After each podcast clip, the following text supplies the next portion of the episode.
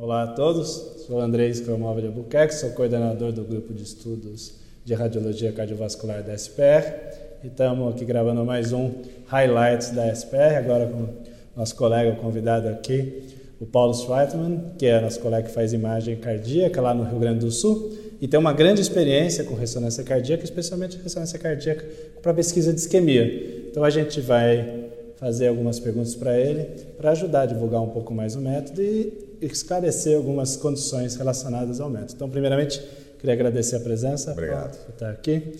Paulo, na sua prática clínica, você já faz ressonância com estresse com frequência? Das dos exames que você faz na sua clínica fazem bastante exame com estresse? Sim, eh, a gente começou em 2001, quando eu voltei no meu treinamento nos Estados Unidos, eh, e sempre foi muito difundida essa área de ressonância utilizando o estresse farmacológico na avaliação da cardiopatia isquêmica.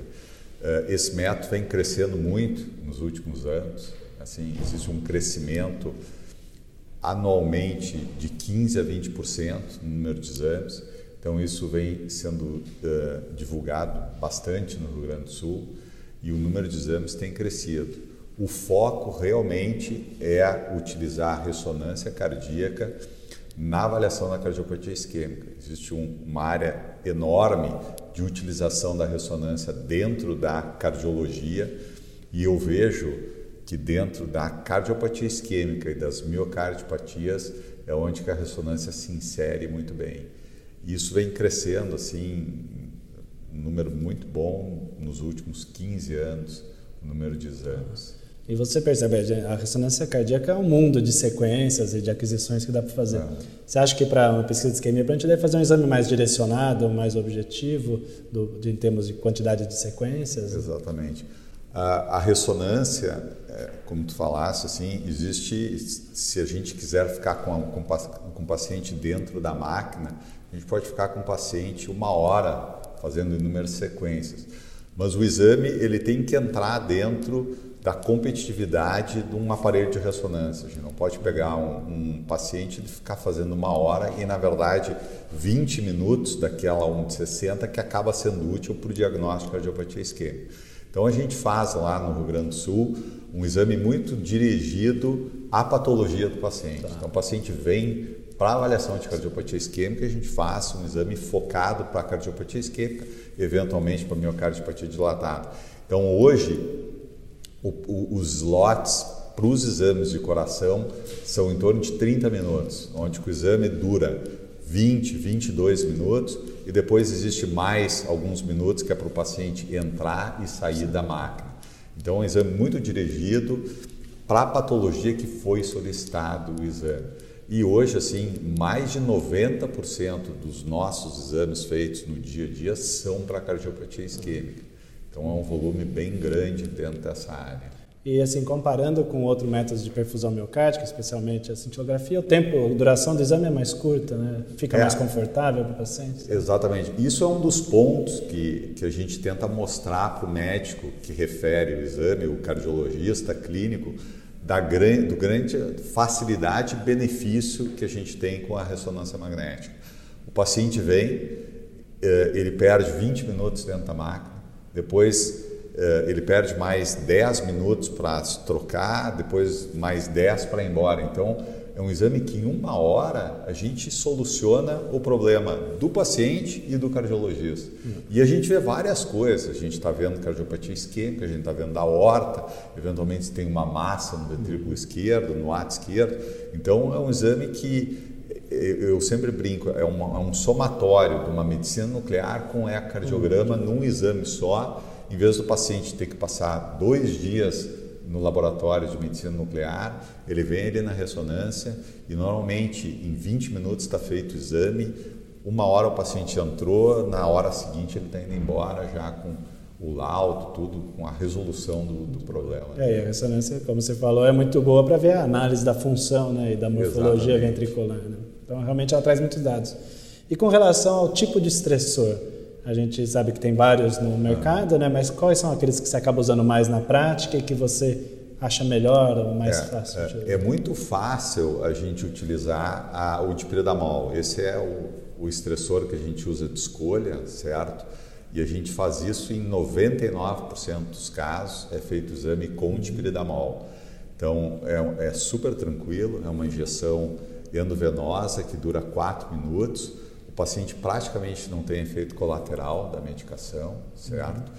E, e, ele tolera bem. Alguns pacientes, existe, aí existe uma diferença muito grande com a medicina nuclear, porque a gente injeta em 4 minutos e no sexto minuto já está adquirindo a imagem.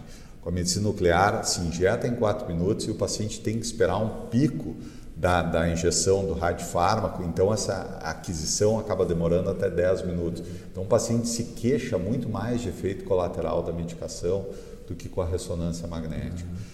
Quando existe uma contraindicação ao uso de piranamol, que cada vez menos acontece, e essa contraindicação seria os pacientes asmáticos com asma severa que estão com broncoespasmo em, em atividade, ou seja, eles realmente eles precisam de um método diagnóstico para cardiopatia isquêmica.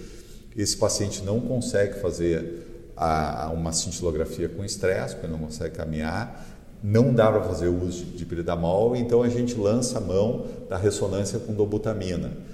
Com o a gente está avaliando a perfusão do miocárdio. Com dobutamina a gente está avaliando a contratilidade do miocárdio com doses crescentes de dobutamina. Então esse é, é para um grupo seleto de pacientes onde existe a contraindicação para o uso de, do dipridamol, a gente lança a mão então da dobutamina. É, é mais ou menos o mesmo tempo de exame, é tranquilo de fazer, a gente tem uma prática muito grande, a gente faz de 10 a 15 exames por dia de estresse farmacológico. Então, assim, o pessoal da enfermagem já está acostumado e acaba fluindo bem fácil na, a, a, no dia a dia esses exames. É. Uma coisa que a gente percebe que as pessoas têm um pouco é um, uma mística de perigo do estresse, que é um estressor cardíaco, é. né, o de piridamol na cabeça de algumas pessoas é seguro, né, usar dipridamol, até Sim. porque ele talvez não é um estressor realmente, não aumenta tanto o consumo é. miocárdico, é mais uma vasodilatação. Exatamente, né? como tu falaste, o dipridamol, ele é um vasodilatador,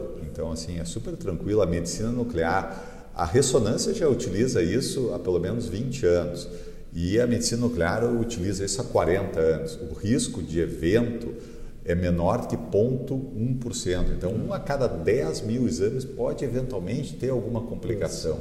0,01%, um a cada 10 mil. Então, é muito raro ter alguma coisa e nunca, assim, desde 2001, desde 98 fazendo isso nos Estados Unidos, nunca vi alguém morrer dentro do magneto por causa, ou, ou fora do magneto, por causa do, do uso de piridamol.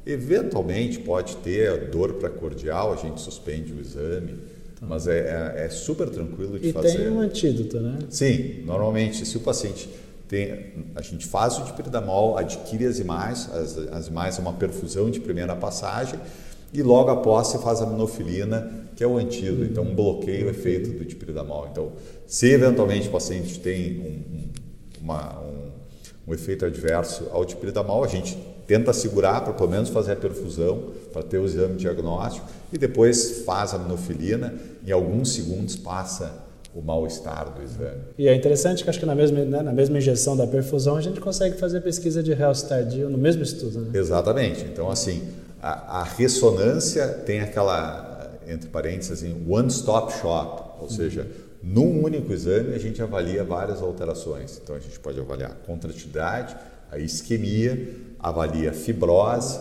avalia doenças valvares.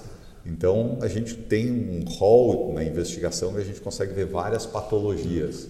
Né? Então, aí entra as miocardiopatias dilatadas, as etiologias miocardiopatia hipertrófica, cardiopatia isquêmica, pacientes com arritmia, a gente procura etiologia, que pode ser isquêmica, pode ser displasia de VD, pode ser alguma alteração estrutural.